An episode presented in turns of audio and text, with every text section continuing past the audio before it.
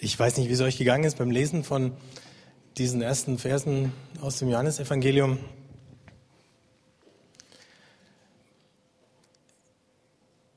Es gibt wenig Worte in der Weltliteratur, die sich mit den paar Versen messen können. Der, der da geschrieben hat, war nicht einfach nur ein Theologe, der war mindestens auch ein Dichter allererster Kategorie. Und ich habe viel zu spät gemerkt, was ich mir eingebrockt habe, damit über diese Worte irgendwie noch was sagen zu wollen. Eigentlich liest man sie und will erstmal gar nichts sagen, sondern schweigen. Was schon schlicht gar nicht gelingt, ist, sie irgendwie groß erklären zu wollen. Es ist ein bisschen wie wenn man ein Gedicht oder einen Witz erklären will. Das wird immer schlimmer, je länger man es versucht. Entweder spricht das zu einem oder nicht. Aber jetzt bin ich schon dabei zu reden. Trotzdem geht es nicht darum, irgendwas zu erklären, sondern es geht darum, dass wir diese Worte hören. Es geht darum, dass wir sie lesen, wie gerade. Eigentlich geht es darum, sie auswendig zu lernen, sie laut sprechen zu können, dann, wenn die Momente kommen, wo wir darauf angewiesen sind, solche Sachen auswendig sagen zu können. Dann, wenn wir möglicherweise keine Bibel aus der Tasche ziehen können, keinen Zugang zum Internet haben in den Momenten, wo es entweder ganz dunkel oder so hell ist, dass uns unsere eigenen Worte ausgehen oder unsere eigenen Gebete schon so schwach klingen. Also, jetzt muss ich mal schauen, ob es klappt. Versuchen wir einfach nochmal uns ein bisschen anzutasten, indem wir das miteinander sprechen. Jetzt muss ich mal schauen, ob meine Fernbedienung geht. Ja. Lesen wir es doch einfach mal gemeinsam laut. Im Anfang war das Wort und das Wort war bei Gott und das Wort war Gott. Im Anfang war es bei Gott. Alles ist durch das Wort geworden. Und ohne das Wort wurde nichts, was geworden ist. In ihm war das Leben und das Leben war das Licht der Menschen. Und das Licht leuchtet in der Finsternis und die Finsternis hat es nicht erfasst.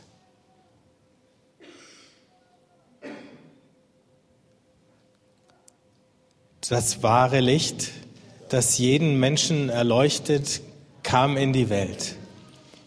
Er war in der Welt und die Welt ist durch ihn geworden aber die Welt erkannte ihn nicht. Er kam in sein Eigentum, aber die Seinen nahmen ihn nicht auf. Allen aber, die ihn aufnahmen, gab er Macht, Kinder Gottes zu werden. Allen, die an seinen Namen glauben, die nicht aus dem Blut, nicht aus dem Willen des Fleisches, nicht aus dem Willen des Mannes, sondern aus Gott geboren sind. Und das Wort ist Fleisch geworden und hat unter uns gewohnt. Und wir haben seine Herrlichkeit gesehen. Die Herrlichkeit des einzigen Sohnes vom Vater, voll Gnade und Wahrheit.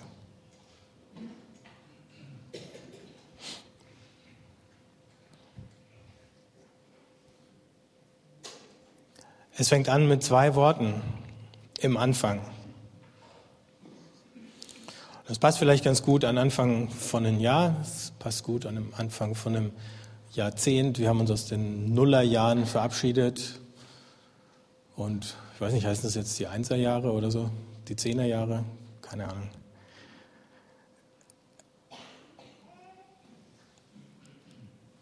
Aber es geht nicht um den Anfang von einem Jahr, es geht nicht um den Anfang von einem Jahrzehnt, es geht um den Anfang aller Dinge. auf den der Johannes da zurückweist. Und er hat nicht zufällig die zwei Worte gewählt, mit denen die ganze Bibel beginnt im Anfang. In der hebräischen Bibel wird das Buch Genesis ähm, mit diesen zwei Worten im Anfang überschrieben.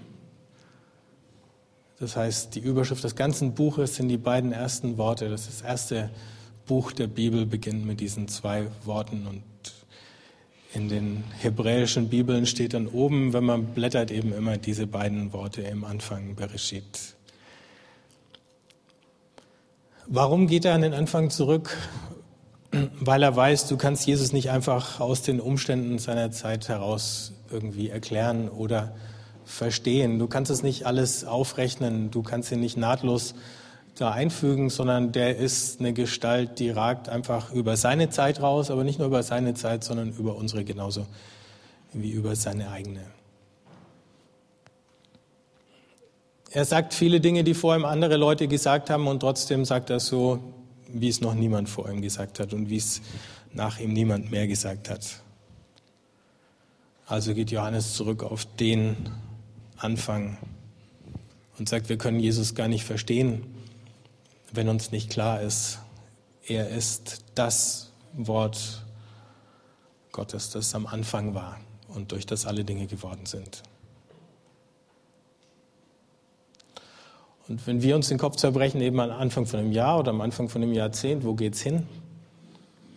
Was kommt auf uns zu? Wie schaut unsere Zukunft aus? Wie schaut die Zukunft unserer Kinder aus? Unserer Enkel? Bei manchen Dingen, bei manchen Schwierigkeiten, mit denen wir uns rumschlagen, sei es jetzt die Staatsverschuldung oder das Klima oder so, dann wissen wir schon, Dinge, die wir heute tun, haben Folgen weit über unsere Lebenszeit hinaus vielleicht. Wenn wir nach der Zukunft der Welt fragen, dann lohnt es sich, auf den Anfang zurückzublicken und zu sehen, dass der, der den Anfang gegeben hat, auch der ist, der die Zukunft bestimmt.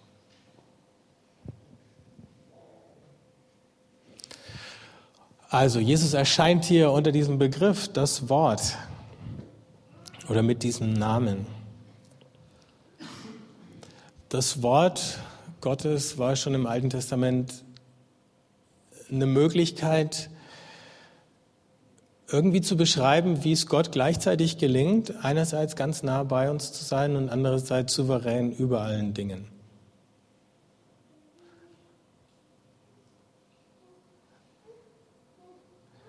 Im Alten Testament ist von der Weisheit Gottes die Rede, die bei der Schöpfung der Welt mitgewirkt hat.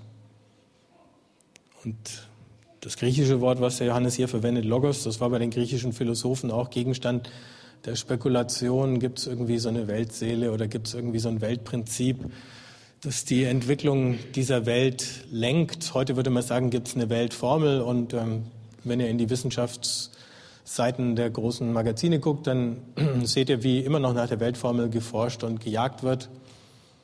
Und ähm, immer mal wieder sagt einer, jetzt haben wir sie gefunden. Und dann haben wir festgestellt, bis jetzt haben wir nicht das eine Prinzip gefunden, was alles erklärt hat.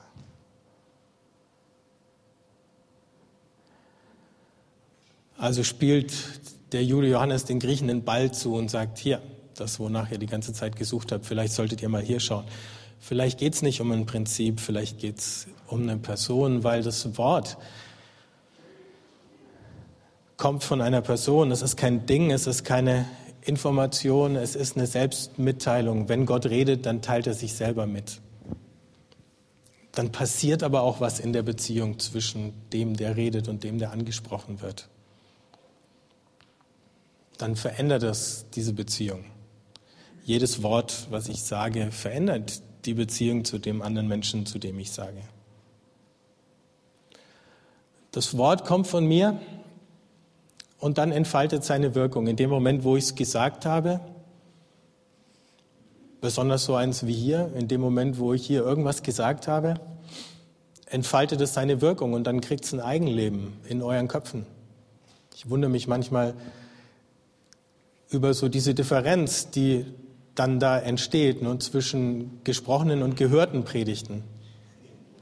Also ich spreche hier eine Predigt und ihr geht mit, keine Ahnung, 120 gehörten Predigten raus. Und wenn wir dann hinterher uns zusammensetzen würden und das versuchen würden zu rekonstruieren, dann würden wir feststellen, dass ganz verschiedene Dinge angekommen sind. Hoffentlich die, die für euch jeweils richtig sind. Egal, ob ich das jemals gemeint hatte oder nicht. Aber mein Wort, und das ist ja nur mein kleines, schwaches Wort, kann das. Es kommt von mir und dann nimmt es irgendwie sein eigenes Leben an und es lebt irgendwo in euren Gedanken fort. Und wenn es gut geht, dann war es ein Segen. Und wenn es schlecht läuft, dann geht ihr nach Hause und ärgert euch über irgendwas oder trauert der verschwendeten Zeit nach, die ihr hier abgesessen habt oder so. Aber vielleicht geht ihr auch ein bisschen ermutigt oder fröhlich heim, wenn nicht durch mein Wort, dann wenigstens durch das von Johannes. Also, so gelingt es dem Johannes, und das ist auch für die Theologie dann was völlig Neues, Gott diesen Begriff von Gott so aufzuweiten, dass Gott auf der einen Seite einer bleibt und auf der anderen Seite uns sozusagen von zwei Seiten gleichzeitig begegnet, von oben als eben der Souveräne und dann von der Seite auf unserer Ebene, auf die er herabgekommen ist, als der Sohn, als das Wort, in dem sich der souveräne Gott selber mitteilt.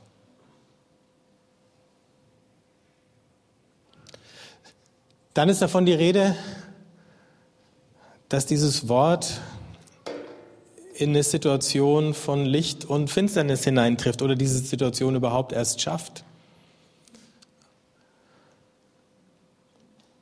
In der Schöpfungsgeschichte im Buch Genesis ist ja davon die Rede, dass Gott durch sein Wort schafft. Er spricht und dann entsteht das Licht Tag und Nacht und all die anderen Dinge der Schöpfung.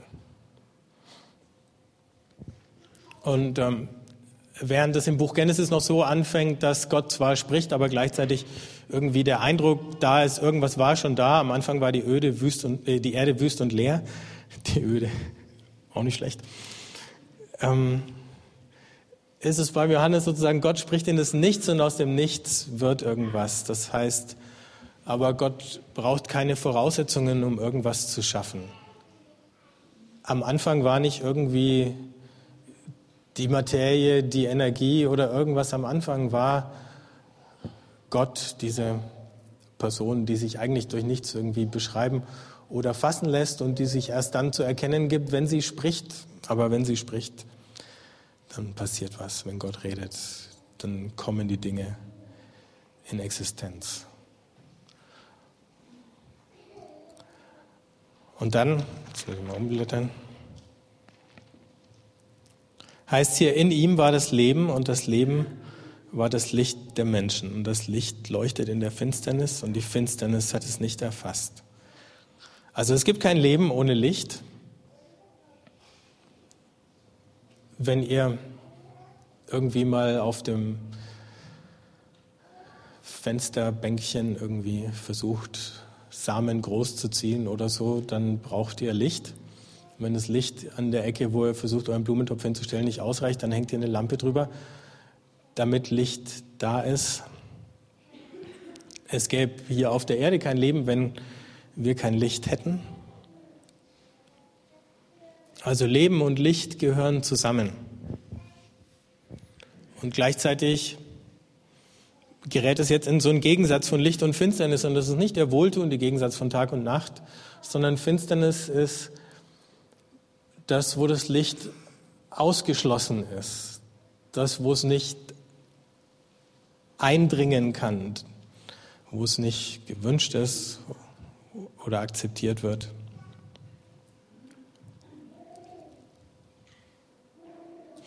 Auf der anderen Seite, wenn das Licht kommt, dann ist die Finsternis zu Ende, dann hat sie keine Chance. Wenn irgendjemand ins Zimmer kommt und das Licht anschaltet, dann wird es hell. Selbst wenn vorher jemand die Vorhänge zu und die Rollläden heruntergelassen hat. Und es ist so, dass dieses Licht nicht einfach nur aus der sicheren Entfernung vom Himmel runterscheint, sondern dass wir jetzt eben hier lesen, es ist in die Welt gekommen.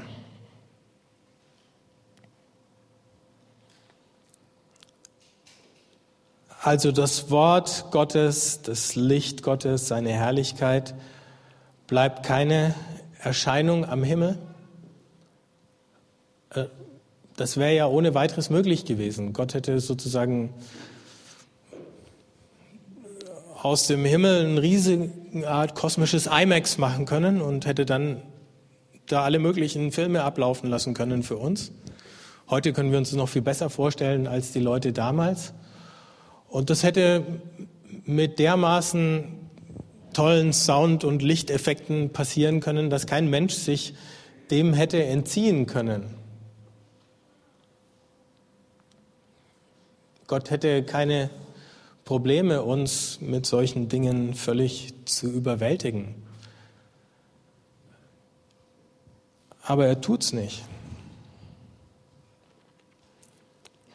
Gott schickt auch keine abstrakten Informationen, sondern er kommt als Mensch in Fleisch und Blut, weil es ihm auf eine persönliche Begegnung ankommt. Ich habe vor ein paar Wochen einen Aufsatz gelesen von einem Informatiker, der hat sich plötzlich darauf bezogen und hat gesagt, da heißt es doch schon im Johannesevangelium, am Anfang war das Wort, klar, das sind Informationen, eigentlich soll es heißen, am Anfang war die Information und dann hat er noch ein bisschen über den genetischen Code rumphilosophiert und so weiter. Aber das Wort ist keine Information, also eine Information bekommst du und die steht dir dann zur Verfügung und du kannst mit dieser Information irgendwas anstellen, aber dieses Wort ist was ganz anderes. Mich spricht jemand an und wenn mich dieses Wort trifft, dann entschlüssel ich das nicht mit meinem Verstand, sondern dann eben verändert sich die Beziehung zwischen mir und dem, der redet und am Ende verändere ich mich selber. Oder ich werde verändert durch das Wort, das ich höre. Also keine abstrakte Information. Aber Johannes sagt noch was anderes. Das Licht ist in die Welt gekommen. Jetzt ist die Sonne aufgegangen. Jetzt ist der Tag angebrochen. Und jetzt können wir die ganze Welt, aber auch wirklich die ganze Welt im Licht der Gnade anschauen. Hier heißt das wahre Licht, das jeden Menschen erleuchtet, kam in die Welt. Es ist nicht so, dass jeder Mensch das schon verstanden hätte. Aber dass dieses Licht leuchtet, dass der Tag angebrochen ist, dass die Nacht vorbei ist, ist nicht davon abhängig, ob wir das mit unseren Gedanken oder mit unseren Gefühlen irgendwie erfassen oder einholen können. Das ist genauso souverän passiert wie die Schöpfung die passiert ist, noch bevor wir denken und fühlen und irgendwas konnten. Und jetzt ist es möglich, die ganze Welt eben im Licht dieser aufgehenden Gnade zu sehen.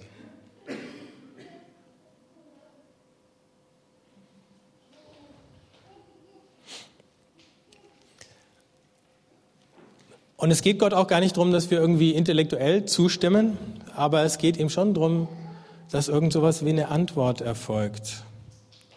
Das heißt ja hier weiter, er war in der Welt und die Welt ist durch ihn geworden, aber die Welt erkannte ihn nicht. Er kam in sein Eigentum, aber die Seinen nahmen ihn nicht auf. Allen aber, die ihn aufnahmen, gab er Macht, Kinder Gottes zu werden. Allen, die an seinen Namen glauben. Die nicht aus dem Blut, nicht aus dem Willen des Fleisches, nicht aus dem Willen des Mannes, sondern aus Gott geboren sind. Also Gott spricht uns an. Oder dieser Zuspruch ist nichts, was irgendwie unwiderstehlich wäre,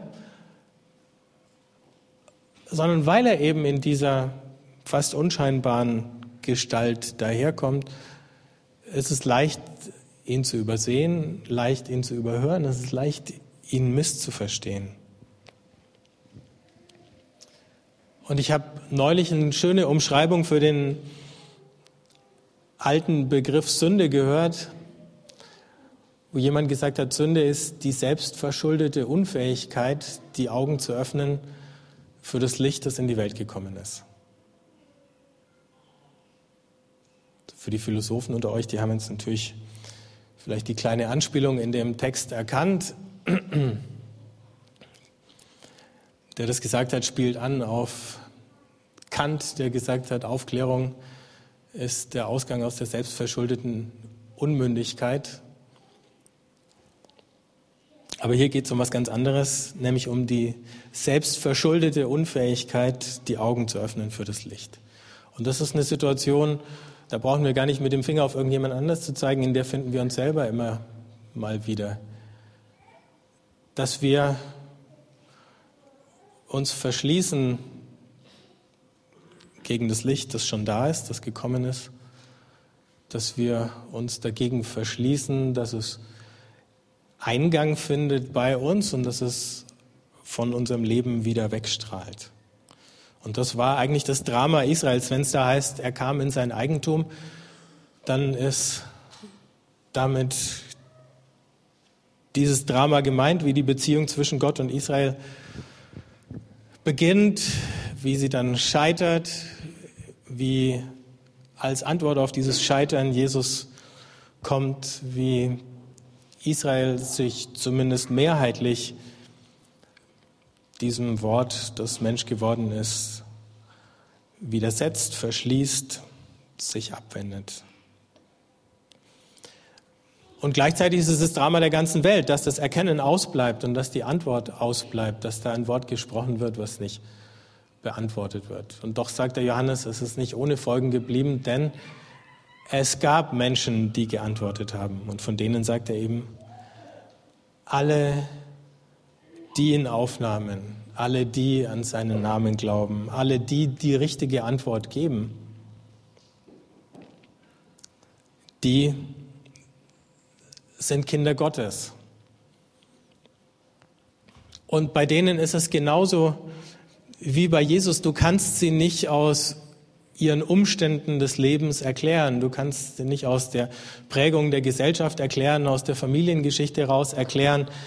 All das ist gemeint, die nicht aus Blut, nicht aus dem Willen des Fleisches, nicht aus dem Willen des Mannes geboren sind, sondern die aus Gott geboren sind, die deren Leben in einem größeren, in einem weiteren und in einem tieferen Zusammenhang steht als nur das, was sie unmittelbar umgibt. Du bist nicht das Produkt deiner Bildung, du bist nicht das Produkt deiner Erziehung, du bist nicht das Produkt deiner Umstände, du bist das Kind Gottes, das er von Ewigkeit gewollt hat. Und du bist dazu berufen, dieses Licht wiederzuspiegeln. Du bist dazu berufen, diesem Vater ähnlich zu werden. Wie? Einfach nur, indem du dir dieses Wort sagen lässt und indem du lernst, daraus zu leben.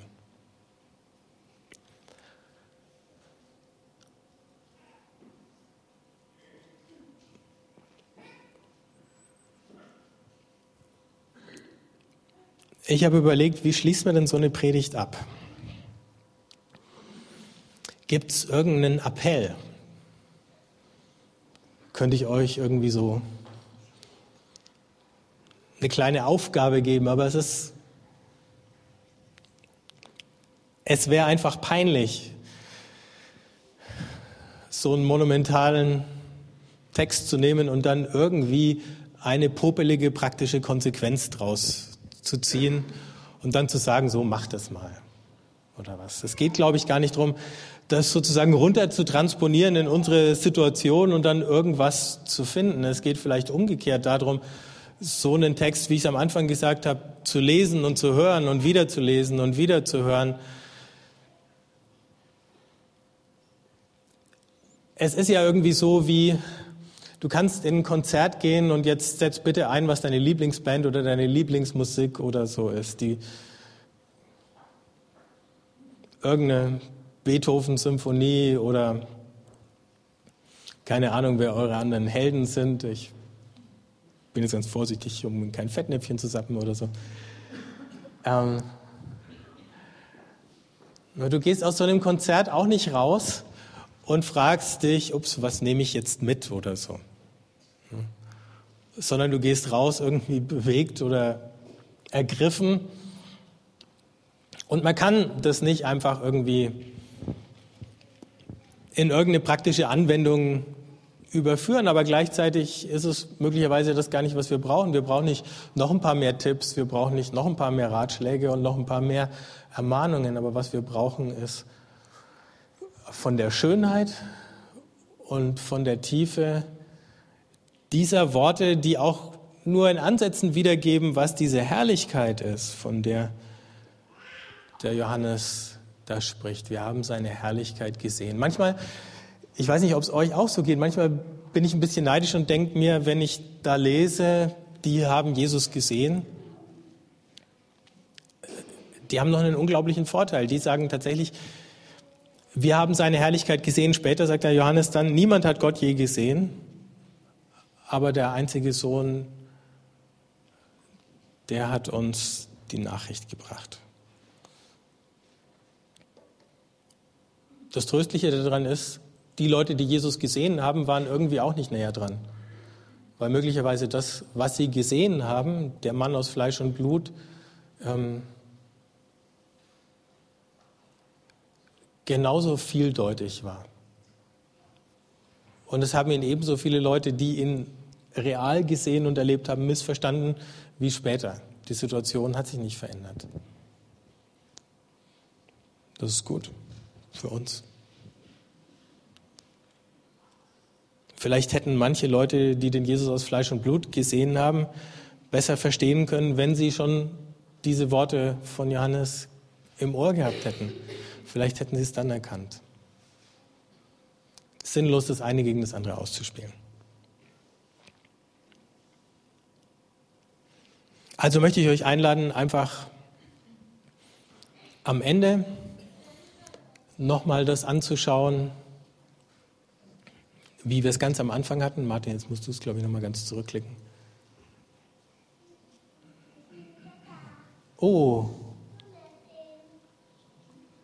da war ja mal ein schönes Video und ich habe es total vergessen. Habt ihr es gesehen?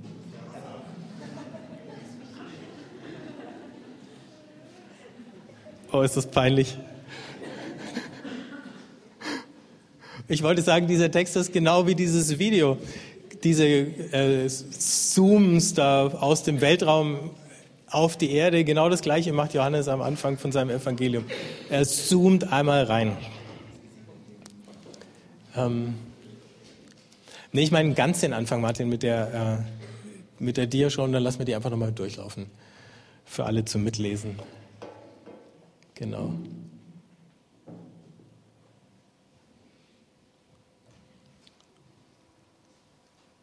Gut. Lest nochmal, lasst es auf euch wirken und wenn ihr wollt, dann antwortet Gott das, was euch jetzt gerade wichtig ist und am Herzen liegt. Und was auch immer das ist, das ist das Beste, was ihr im Augenblick tun könnt.